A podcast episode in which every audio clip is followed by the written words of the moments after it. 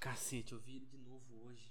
Parece que tem umas asas de morcego é, gigantescas saindo das costas dele. E ele ficou me perseguindo também durante muito tempo. Eu só conseguia fugir, só, só é, entrei dentro do restaurante e fiquei tranquilo lá. Puta que pariu, viu? Que saco. Não é possível que ele vai começar a me perseguir também. É, ele parou bem perto de mim. É, eu consegui ver bem de perto ele. Ele também me arranhou. Aquele filho da puta.